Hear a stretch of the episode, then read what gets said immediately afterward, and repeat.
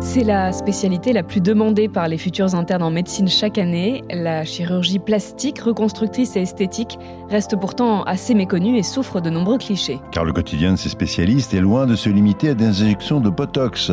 Ils travaillent certes sur la plastique, la morphologie du corps, mais aussi sur la reconstruction après un cancer, un accident et enfin sur l'esthétique. C'est cette palette de gestes que va nous raconter le docteur Jean-Marie Fèvre, chirurgien et médecin esthétique à Paris, alors qu'un congrès mondial s'est tenu du 1er au 3 février avec 16 000 participants. Plus de 30 millions d'interventions à visée esthétique ont été réalisées en 2021 dans le monde, 19% de plus qu'en 2020. Alors, quelles sont les plus fréquentes? Y a-t-il de nouvelles tendances et innovations? Quelles sont les précautions à prendre avant une intervention? Je suis Margot de Frouville, chef du service santé de BFM TV. À ses côtés, Alain Ducardonnet, médecin et consultant santé BFM TV. Vous écoutez le podcast Santé, le podcast qui prend soin de vous.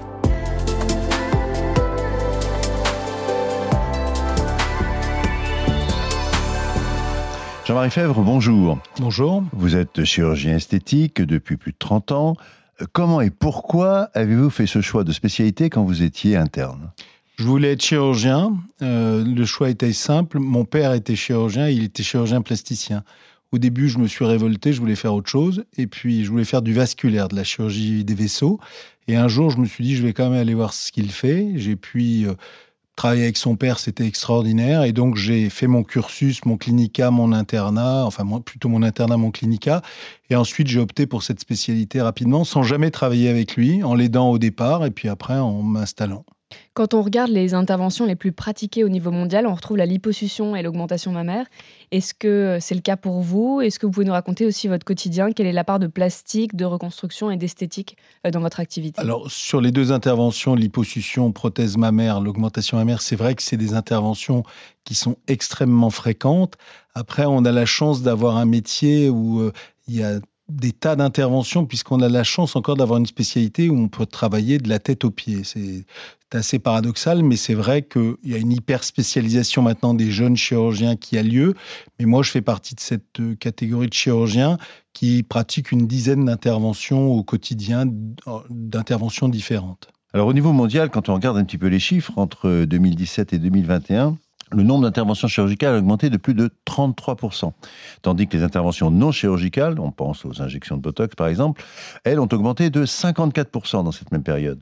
Alors pourquoi En fin de compte, c'est plus facile, c'est mieux, c'est le culte de l'image? Alors le culte de l'image, il existe, vous le savez, avec les réseaux sociaux, et c'est ça qui est un peu dangereux, c'est que euh, tous les médias colportent des images de personnes qui sont un peu stéréotypées et ça c'est une c'est aux chirurgiens d'être d'être vigilant et de faire attention de ne pas opérer des gens qui sont de plus en plus jeunes. Pour ce qui est de l'augmentation des chiffres, vous citiez l'augmentation en 2021, mais c'est vrai, il y a eu un effet post-Covid qui a été incroyable. Les gens se sont beaucoup occupés d'eux, comme ils le font d'ailleurs encore au quotidien, et il y a eu une grosse augmentation de l'activité de chirurgie. Et puis maintenant, euh, c'est pas quelque chose qui se cache comme ça se cachait avant. Les gens se disent pourquoi pas? Et pourquoi pas? Et pourquoi je ne le ferai pas? Alors justement, vous parliez des, demandes de plus en plus jeunes. Quelles évolutions vous avez constatées, vous, depuis 20 à 25 ans? Euh, l'évolution, elle est assez récente, euh, de, un désir de visage comme vous les voyez sur tous ces réseaux sociaux. Avec des filtres. Voilà, complètement stéréotypé, le petit nez retroussé, la grosse lèvre, la grosse paire de seins et les grosses fesses. Donc ça, c'est quelque chose où vraiment c'est répétitif dans la demande et c'est quelque chose où on doit lutter. Alors moi, j'ai pas trop cette clientèle parce que vous savez, au bout d'un certain nombre d'années, vous sélectionnez votre clientèle et vous avez une clientèle qui vous suit et le meilleur, la meilleure des références, c'est le bouche à oreille. C'est Madame Dupont qui m'envoie Madame Durand et c'est pas d'être sur euh, des réseaux sociaux que je ne citerai pas. Même si je dois, je suis sur euh, l'un d'eux parce que je peux pas faire autrement parce que sinon j'aurais l'air complètement dépassé. On, évoquait tout à l'heure un problème d'âge. Est-ce qu'il y a un âge auquel on peut commencer?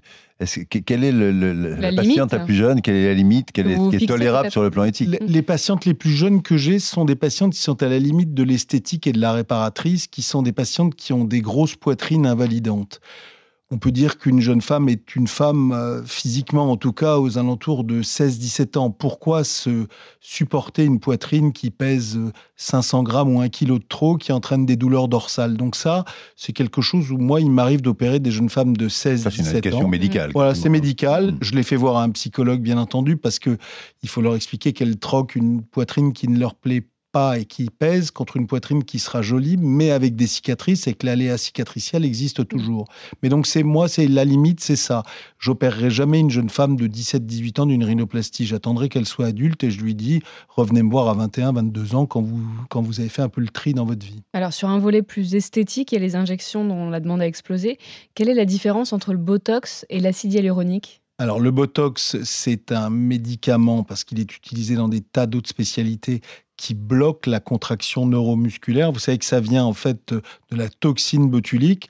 Euh, vos grands-parents et mes parents euh, ont connu des gens intoxiqués par le Botox? Il y a eu un cas récemment, c'est rarissime à Bordeaux. et c'est des boîtes de conserve qui mm. étaient qui étaient mal stérilisées. Et en fait, il y a un clostridium botulique qui, qui bloque la contraction. Donc le Botox agit sur le front, agit sur tout ce qui bloque les muscles. Donc avec nuance, sur le front, la patte doigt, c'est un médicament qui ne remplit pas, c'est un médicament qui va provoquer une relaxation du muscle et donc lisser la peau, puisque ce sont des muscles qui sont collés à la peau et quand il les contracte, ils font des rides. L'acide hyaluronique utilisé aussi euh, dans des tas de spécialités quand on a mal aux articulations, c'est un produit dérivé de l'eau et c'est un produit qui lui remplit, crée du volume. Or, quand on vieillit, parfois on se creuse et il faut faire du volume pour restaurer un peu la tension de la peau. Et puis il y a tous les, toutes les incidences, euh, remplir pour avoir une lèvre un peu plus grosse. Ou, euh, Donc vous utilisez indifféremment les deux? Ça dépend de la zone à traiter Ça dépend de la zone à traiter, c'est ça. Si quelqu'un vient me voir pour son front, on va utiliser du Botox. Pas de doigt, on va utiliser du Botox. Et l'acide hyaluronique, c'est plus réservé aux plis de part et d'autre de la bouche qu'on appelle les sillons nasogéniens, ou remplir légèrement une lèvre, ou remplir légèrement un creux inesthétique sur le visage. Alors il y a un aspect qui est beaucoup moins connu, en fait, c'est l'aspect reconstruction, car ça fait partie, bien sûr, de votre spécialité, et en particulier après un cancer cutané, un cancer mammaire, et puis le post-traumatique après des accidents. Euh, ça se fait plutôt à l'hôpital, plutôt en ville? C'est quelque chose qui est assez fréquent? Ça se fait à l'hôpital et en ville. Euh, moi, j'ai eu une activité hospitalière pendant, pendant longtemps. J'étais praticien hospitalier mi-temps. J'en ai fait beaucoup à l'hôpital, mais j'ai aussi une clientèle qui vient en clinique. Mais c'est des actes. Nous, on a une spécialité en fait où on peut faire de la plastique en sécurité sociale, euh, payée par la CPAM, la Caisse d'assurance maladie, et on peut faire de l'esthétique. Donc il y a des chirurgiens qui sont plus orientés réparatrices, reconstruction mammaire, souvent c'est des chirurgiens qui font quasiment que cette spécialité, et puis euh, l'esthétique. Moi, je j'ai une petite activité de chirurgie euh, réparatrice des seins et une activité de chirurgie dermatologique de cancer cutané de réparation après ablation. Il n'y a que ça qui peut être pris en charge? Alors, il n'y a pas que ça, il y a aussi, comme je vous l'ai dit, les grosses poitrines et euh, tout ce qui est séquelles de chirurgie bariatrique. Vous savez, ces chirurgies où on fait une sleeve ou un bypass. Pour les personnes obèses. Exactement. Ou après une perte de 60-70 kilos, il y a un relâchement cutané qui peut être considéré comme invalidant par la caisse d'assurance maladie. Mais tout ceci, bien sûr, après avoir vu un médecin qu'on appelle médecin conseil et après avoir monté un dossier. Alors sur votre site, on peut lire en fait une mention assez intéressante. Une opération de chirurgie esthétique n'est pas un acte commun et il convient de bien préparer son intervention. C'est quoi bien préparer son intervention? Voir plusieurs chirurgiens, réfléchir, se renseigner, lire. Alors pas voir dix chirurgiens parce qu'on peut voir des patientes qui ont fait le tour de Paris et qui euh, viennent pour un onzième avis, mais prendre minimum deux ou trois avis et puis euh, bien se renseigner. Maintenant, c'est facile de se renseigner avec euh, toutes les sources d'informations qu'on a en sachant bien sûr que c'est pas ce qu'on va lire euh, sur Internet qui fait référence, mais prendre euh, des avis. Est-ce qu'il y a un rôle de, psychologue aussi? Est-ce que quelque part vous avez besoin de cette collaboration? Alors moi je travaille régulièrement, enfin depuis très longtemps avec la même psychologue à qui j'envoie les rhinoplasties chez des gens alors je vous ai dit, je perds pas de gens très jeunes, mais chez des gens jeunes où je sens qu'il y a une espèce de faiblesse, d'instabilité, de doute, euh, j'en vois les gens euh, qui sont dans le doute et qui parfois n'ont pas besoin de chirurgie esthétique. Et puis après, moi-même, avec le temps, euh, j'ai réussi à appréhender un peu qui on peut opérer, pas opérer. Parfois, je peux me tromper. Hein. Parfois, il y a des gens que j'ai opérés et qui sont d'éternels insatisfaits, même avec un bon résultat on a un métier où paradoxalement, c'est un métier qui paraît futile, mais les gens nous sont extrêmement reconnaissants. Moi, j'ai des gens qui me présentent leurs vœux depuis 15-20 ans en me remerciant, en me disant merci. Et puis, si vous avez quelque chose qui ne va pas, vous pouvez avoir des gens qui sont fous furieux. Et puis, vous pouvez avoir des bons résultats, mais des gens pas contents, il ne fallait pas les opérer. Ça, on peut tous se faire piéger. Sur la question de comment reconnaître un bon chirurgien plasticien, il y a l'expérience et il y a l'éthique aussi. Vous écrivez euh, toujours sur votre site, un bon praticien saura refuser une demande litigieuse et formuler une nouvelle proposition. Qu'est-ce que vous avez pu refuser dans le passé, par exemple? Plein d'interventions où une femme jeune qui vient, qui n'a pas terminé ses grossesses, enfin qui veut peut-être avoir d'autres enfants et qui vient me voir pour son ventre qui est relâché. Je lui dis écoutez, vous n'êtes pas sûr, revenez me voir dans quelques années. Des gens qui n'avaient pas de, de vraies indications, c'est-à-dire des lésions qui qui étaient vraiment pas importantes et où euh, une intervention me paraissait démesurée. Et c'est des gens qui vous sont reconnaissants. C'est des gens qui parfois reviennent dix ans après en disant je suis venu vous voir parce que vous m'avez pas opéré à l'époque et vous aviez raison, mais maintenant j'ai tel ou tel mm. problème euh, sur une autre localisation. Alors, il y a un argument qu'on trouve souvent, en fait, c'est les images, les images avant-après. Il faut en tenir compte ou c'est totalement euh, fallacieux, entre guillemets? Bah, Il y a des images, on voit bien qu'elles sont tellement merveilleuses qu'on euh, peut douter de leur véracité.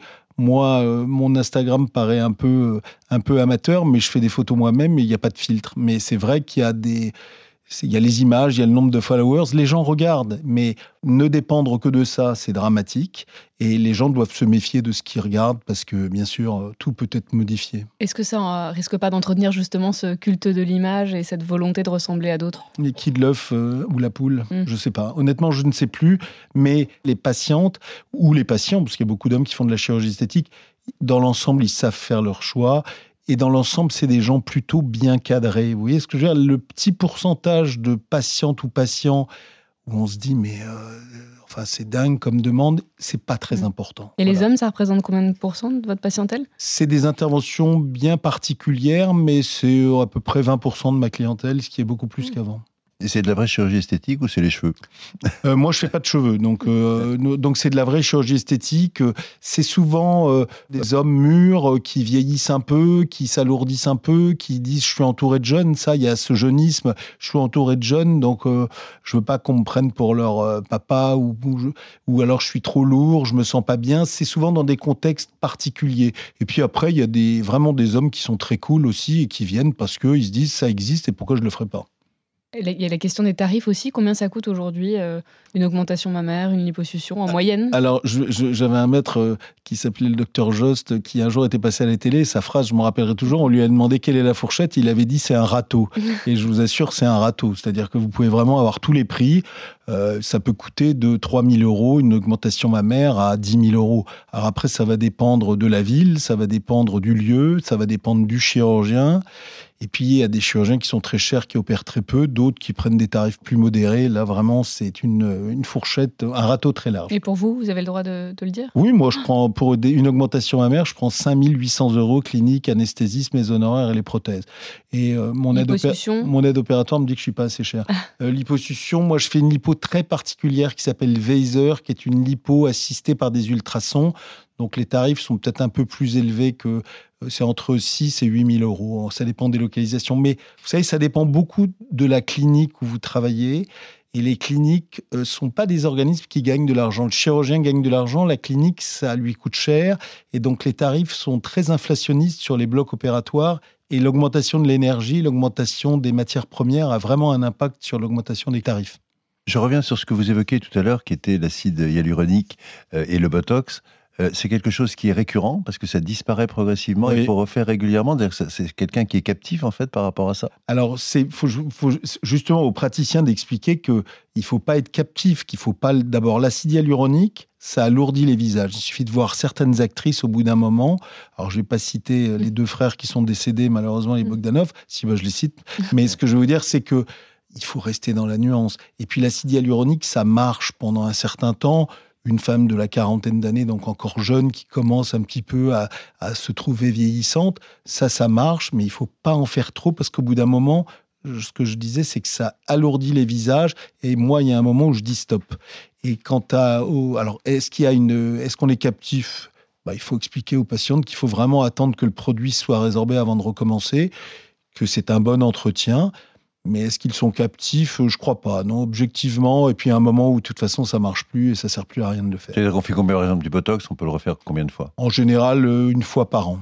Voilà, une fois par an. Le botox après euh, se grève des problèmes de en fonction des molécules, parce qu'il y a plusieurs molécules d'apparition, quand vous faites toujours le même produit, d'apparition euh, d'anticorps et le Botox ne marche plus, donc il faut en changer. Parce qu'on a quand même cette impression aussi sur certaines images, sur ses lèvres qui sont un peu grossies. Après, ça devient un peu bosselé. Ça correspond à quoi? C'est un problème technique Alors ça, c'est souvent aussi des patientes qui ont fait des produits qui sont non résorbables. Vous me disiez, il faut recommencer l'acide hyaluronique. Oui, il faut le recommencer, mais son avantage, c'est que les rejets, les, ce qu'on appelle des granulomes, sont très rares. Et euh, à une époque, les patientes se faisaient injecter tout et n'importe quoi. Vous me demandiez ce que j'ai fait ce matin. Ben, ce matin, j'ai opéré aussi. Je me disais, il manquait une intervention. J'ai opéré une jeune femme qui s'est faite injecter dans une chambre d'hôtel par une, femme venant d'un pays de l'Est, un produit non résorbable, et je lui ai retiré ce qui s'appelle des granulomes, des bosses chirurgicalement. C'est souvent ces produits-là. Dans les lèvres? Euh, Là, c'était dans les paupières. Voilà. Mais euh, il y a une espèce de, de de, médecine parallèle mm. qui existe. Hein. Vous savez qu'il y a des gens qui injectent dans des hôtels, dans des appartements, qui sont pas médecins. Moi, j'étais au syndicat des plasticiens pendant longtemps. Il y a une espèce de chasse euh, à ces, gens qui font, qui mettent les autres en danger, hein, mm. parce que euh, c'est vraiment quelque chose. Cette patiente, elle a dû se faire opérer pour retirer un corps étranger qui n'aurait jamais dû être injecté dans ses paupières. Il y a eu beaucoup de reportages qui ont été faits sur les conditions dans lesquelles sont pratiquées ces, injections. Qu'est-ce qu'il faut faire? Euh, Il faut communiquer plus largement, euh, bien sûr, euh, interdire des choses aussi sur les réseaux sociaux et Bien évidemment. Et puis, il faut que les gens soient un peu raisonnables. Et, quand vous allez dans un restaurant, vous regardez un peu l'endroit où vous allez déjeuner. Comparaison n'est pas raison, mais si vous allez vous faire injecter dans une chambre d'hôtel par quelqu'un qui ne parle pas français, qui n'est pas inscrit au Conseil de l'ordre, c'est un peu chercher des verges. Pas anodin. Bien sûr, c'est absolument pas anodin. Absolument pas. Et maintenant, tout s'achète sur Internet. Hein. On peut tout commander sur Internet. Jean-Marie Fèvre, merci beaucoup pour ces, explications et puis ces mises en garde aussi, bien évidemment. Merci. Merci d'avoir écouté le podcast Santé. Si vous avez aimé cet épisode, n'hésitez pas à nous laisser un commentaire ou une note. Et puis nous, on se retrouve bien sûr la semaine prochaine et d'ici là, prenez, soin de vous.